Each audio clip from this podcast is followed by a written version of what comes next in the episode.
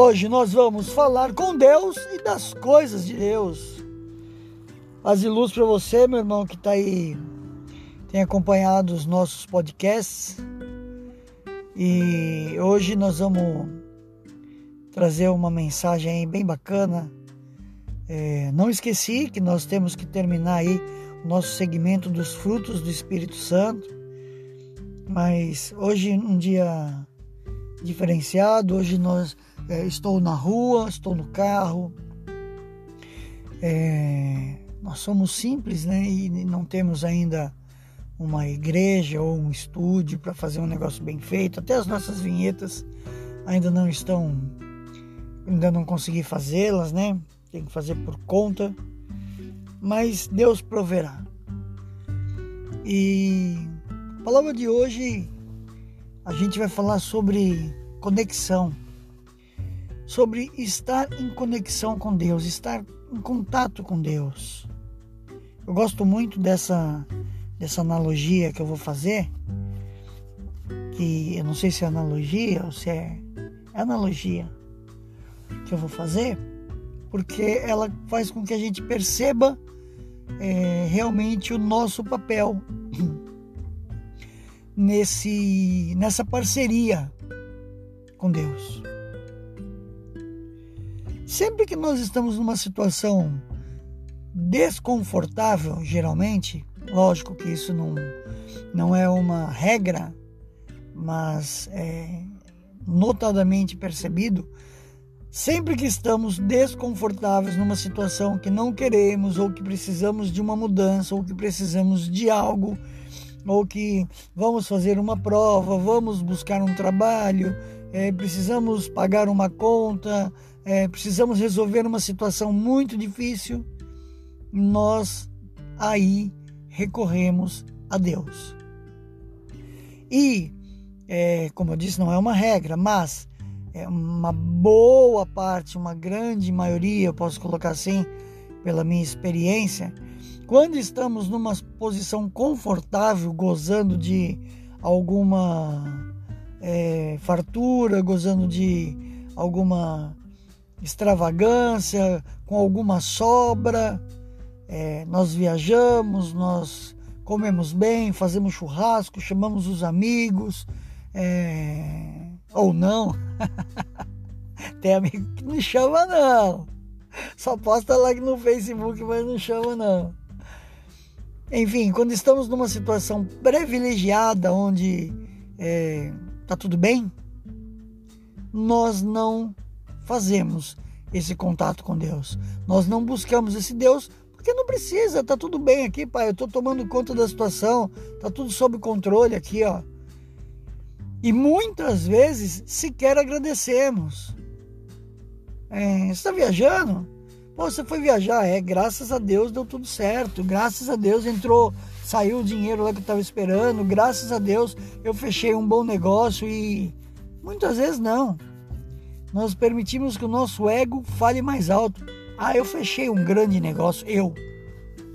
Eu fechei um grande negócio, eu consegui é, pagar umas férias, uma viagem para minha família, eu proporcionei isso e aquilo. Eu.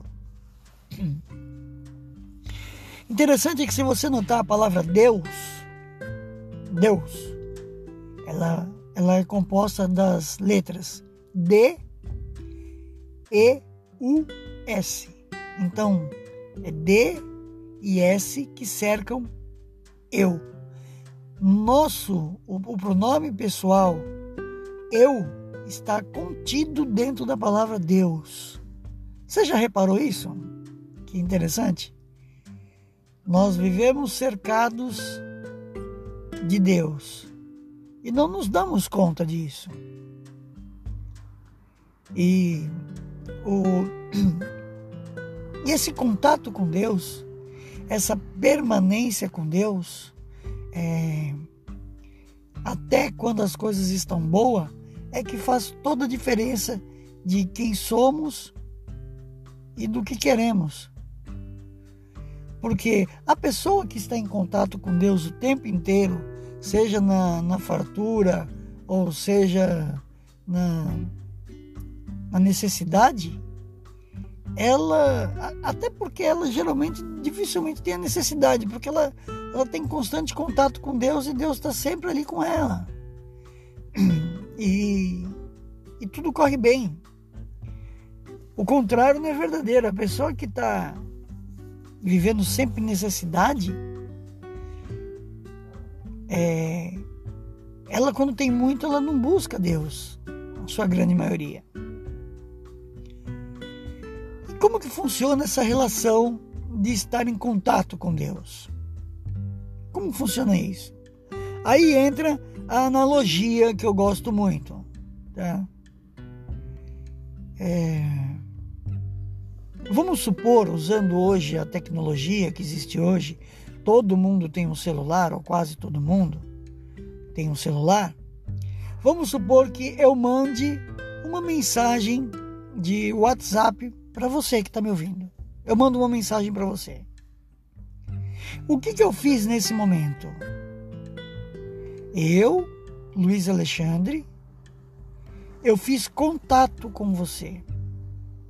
Então eu mandei a mensagem e fiz contato com você.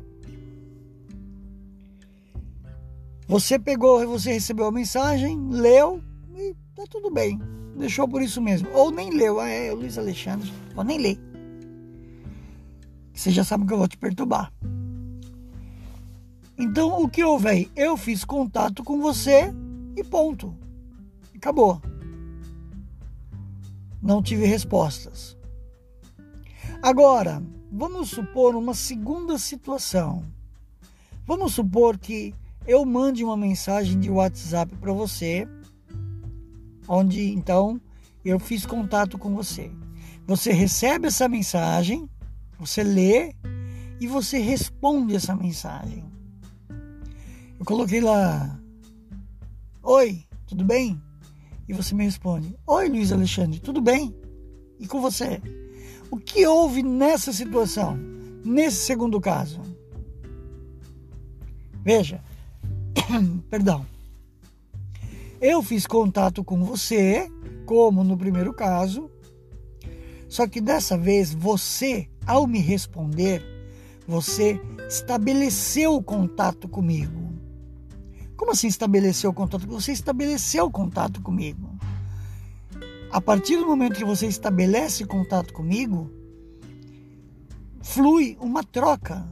Então eu fiz contato com você, você me respondeu, oi, tudo bem com você? Eu continuo a conversa. Ah, comigo tá tudo bem, tô aqui na luta, graças a Deus, família tá bem.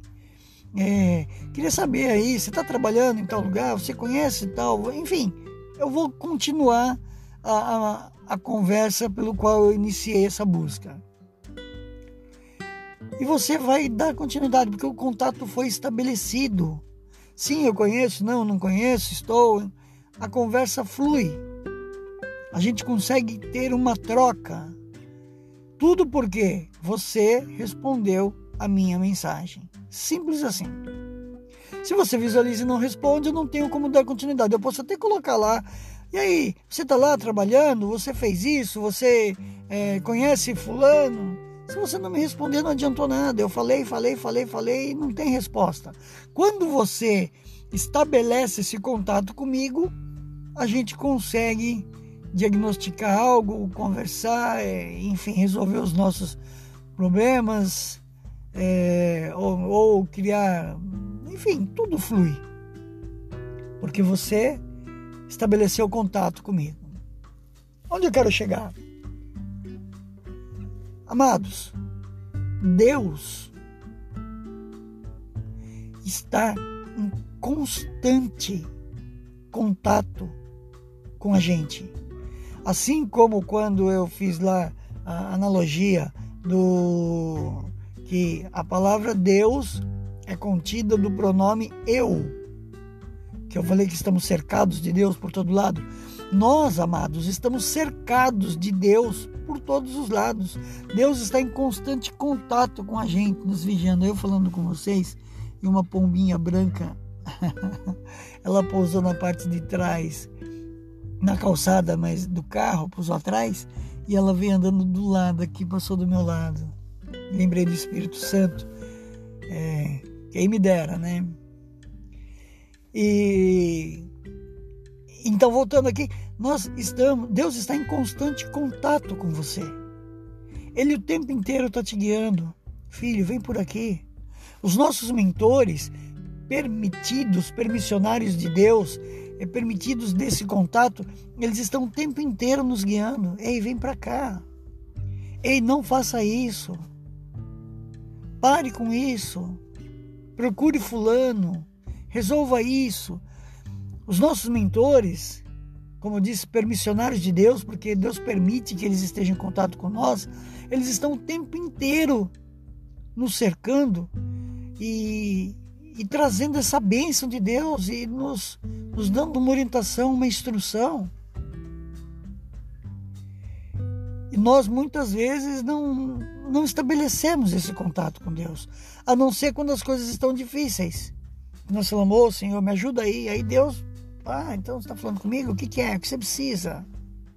Aliás, Ele sabe o que a gente precisa, né? Diga lá. Então, Deus permite, assim, Deus, mas ô Luiz Alexandre, Deus permite que os espíritos estejam em contato com a gente? Sim, o tempo inteiro. Nós vivemos no mundo físico, mas o mundo espiritual está em torno de nós. Existem as colônias espirituais, onde é, os espíritos mais elevados desfrutam gozam dessa plenitude, continuam aprendendo, continuam é, vivendo e se preparando para novas encarnações ou não, continuam ajudando os espíritos desencarnados que não compreendem é, a vida espiritual, continuam ajudando, continuam visitando os umbrais para poder resgatar irmãos que precisam dessa busca ou que se lembram de fazer contato com Deus depois de tantos sofrimentos, falam: Senhor, me ajuda. E aí esses irmãos vão buscar, vão resgatar esses espíritos errantes. Nós estamos cercados também não somente dos espíritos bons, mas como dos espíritos ruins.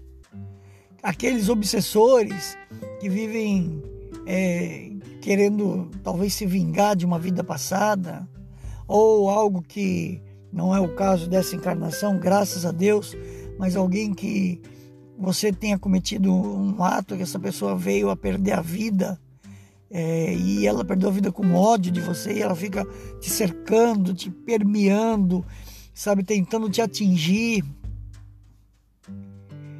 E nós somos como parabólicas. Aquilo que você vibra é o que você atrai.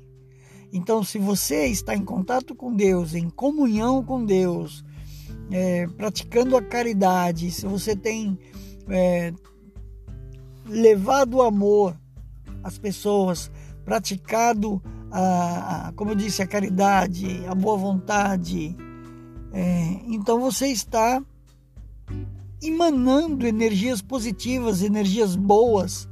E aí você não atrai esses espíritos obsessores porque você está vibrando luz.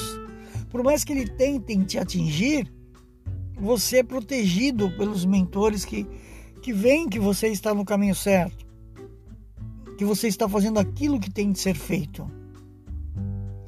Agora, se você continua vibrando no mal, vibrando em energia negativa, prejudicando os outros, com ódio no coração do mundo, você está vibrando energia negativa e você permite, então,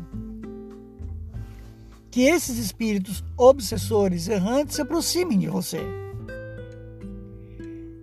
Te influenciem a continuar errando e que consigam te prejudicar porque você prejudicou eles no passado, talvez. E o que você quer? Você quer continuar errando? Você quer continuar carregando este karma para outras vidas? Ou pelo longo dos anos que você ainda tem para viver nessa? Ou você gostaria de ter uma vida próspera? De estar em paz? Próspero não falo do financeiro que muitas vezes o cara morre pobre, mas ele é próspero, ele está em paz, ele é próspero com Deus. Ao desencarnar, é, ele, ele é recolhido uma colônia espiritual, ele não passa o sofrimento do umbral, da dor, da enfim. E o que queremos? O que estamos plantando? Porque você vai colher aquilo que você plantar, exatamente. Então,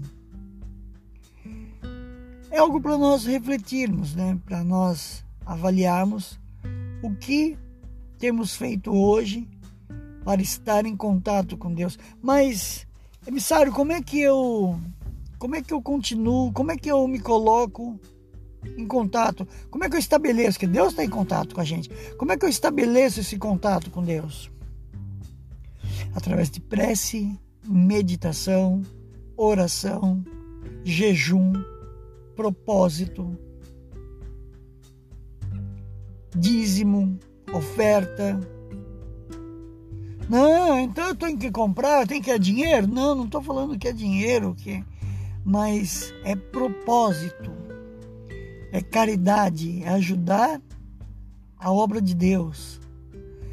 Seja, não estou falando para você entrar em nenhuma igreja e colocar dízimo, não estou falando para você enviar dinheiro para a nossa igreja, não.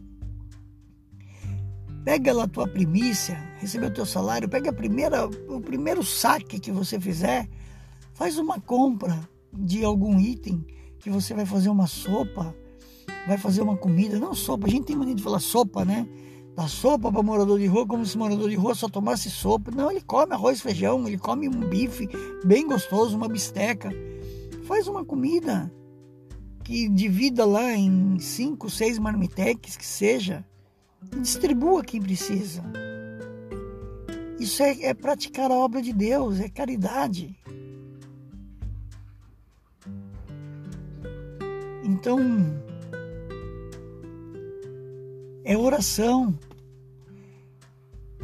Quantas vezes na sua vida você levantou de madrugada, três, quatro horas da madrugada, se afastou do, do quarto lá para não incomodar sua esposa, seu marido, se prostrou de joelho diante do sofá, apoiou os cotovelos ali no sofá, baixou a cabeça e fez uma oração. A minha casa é pequena. Quantas vezes você se trancou no banheiro, se postou de joelho, colocou o cotovelo lá no vaso sanitário e fez uma oração? Quantas vezes você saiu no quintal, postou o joelho para ninguém ver, você e Deus, e se postou ali de joelho, botou a cabeça no chão e fez uma oração? Quantas vezes? Seja sincero. Se você tem feito, parabéns, continue. É isso. Você está em contato com Deus e você será recompensado por isso. Você tem feito a caridade, parabéns, continue, faça mais. Você tem ajudado alguma obra de Deus? Parabéns. Mas se não tem, reflita.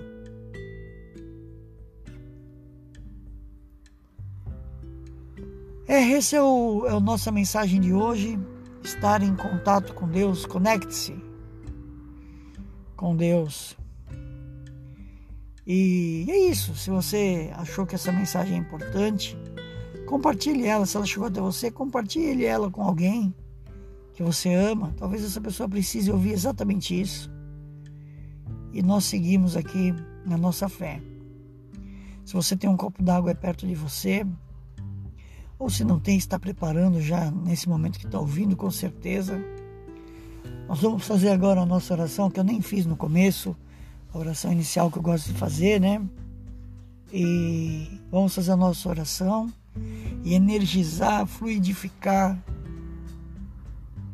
essa água, tornando ela um, um remédio poderoso para o nosso espírito e para o nosso corpo físico. Você não precisa tomar tudo, toma um gole e depois asperge essa água é, na sua casa, sabe?